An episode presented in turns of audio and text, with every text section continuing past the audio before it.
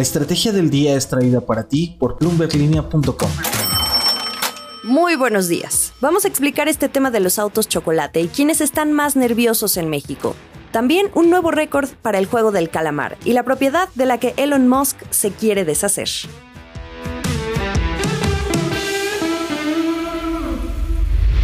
¿De qué estamos hablando? Vuelve la polémica de los autos chocolate. Si nunca habían escuchado hablar del término, lo explico brevemente. No se sabe exactamente por qué se les dice así, chocolates, pero se refiere a los automóviles que ingresan de manera ilegal a México y que no se venden ni por concesionarios ni por agencias. La mayoría ingresa al país desde Estados Unidos, aunque también se puede dar el caso desde Centro y Sudamérica. Y no lo hacen por la vía aduanera, sino por el cruce turístico, con placas sobrepuestas. Lo hacen personas con licencia americana, se les conoce como pasadores, y cobran entre 50 y 70 dólares por hacer no solo uno, sino varios cruces al día. Ayer el presidente López Obrador anunció que este sábado 16 de octubre va a firmar un decreto que permitirá la regularización de estos autos, pero no precisamente de los que vengan a partir de ahora desde la frontera, sino de autos que ya están en toda la franja fronteriza en el norte de México. Se van a regularizar porque se usan a, veces para cometer ilícitos y no hay un registro. Se les va a reconocer la posesión del vehículo, van a pagar una cantidad. La idea es iniciar en Baja California y de ahí extenderlo a los otros cinco estados del norte. La estrategia es recaudatoria.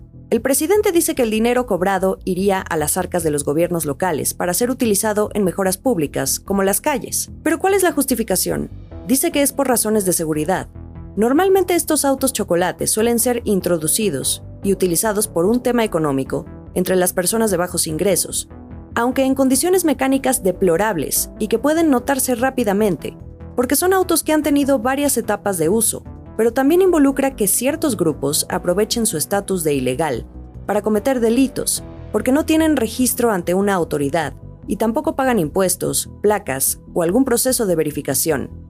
El tema no es nuevo. Los intentos del presidente o desde la Cámara de Diputados vienen desde 2019, su primer año de gobierno.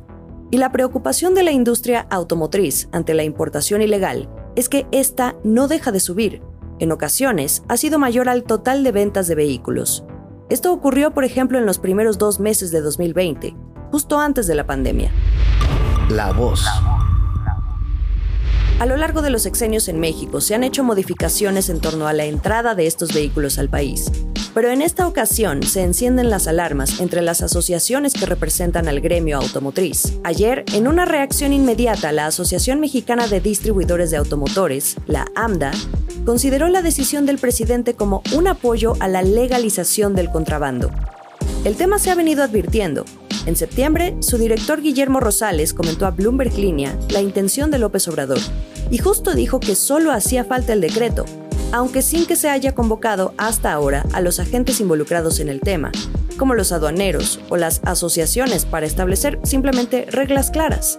En los últimos cuatro años esto se ha exacerbado. En el último año de la administración del presidente Peña, medio del proceso electoral, se empezó a, dejar de, atender y pues ya después de, de las elecciones y ya en, en la transición al nuevo gobierno y en los tres años que han transcurrido de esta administración, pues es una tolerancia y una permisividad que, ha incrementado la presencia de los vehículos en contrabando. Y esto si ya era de por sí grave antes del 27 de junio se ha exponenciado a partir de esa fecha por el anuncio que hizo el presidente López Obrador de su intención de regularizar el contrabando automotriz. A esta preocupación se añade que el decreto ocurre en un momento en que el sector automotriz no despierta de la pesadilla, porque desde mucho antes del COVID-19 ha venido batallando con las ventas de autos nuevos. Hoy están casi un 20% abajo de los niveles pre-pandemia. Esto es el dato del día. Número mágico. Adivinen cuántas veces ha sido vista El juego del calamar. Esta serie de Netflix lleva 111 millones de vistas desde su lanzamiento el 17 de septiembre. No tiene ni un mes. Esto lo confirmó Netflix ayer en un tweet. Eso supera a su récord anterior, Bridgerton, con 82 millones en su primer mes. El último sorbo. Don Elon Musk está vendiendo su mansión en Hillsborough, en California. La noticia es que le está rebajando el precio y ahora la ofrece en 32 millones de dólares. ¿Se acuerdan que hace unos días hablábamos de que el CEO de Tesla y SpaceX estaba mudando sus operaciones a Texas? Bueno, pues esto también hace sentido y ya no quiere echar raíces en California. Recordemos que este estado anda aplicando mano dura a los ingresos de las personas más ricas. Pero también puede vender esta mansión después de que anunciara sus planes de deshacerse de la mayoría de sus bienes materiales para calmar las críticas que hay sobre el tamaño de su riqueza. Hoy, según el índice de multimillonarios de Bloomberg, Elon Musk posee una fortuna de 225 mil millones de dólares.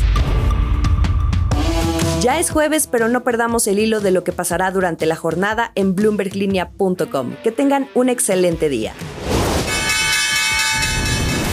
Esta fue la estrategia del día, escrito y narrado por Jimena Tolama, producido por Arturo Luna y Daniel Hernández. Que tengas un día muy productivo.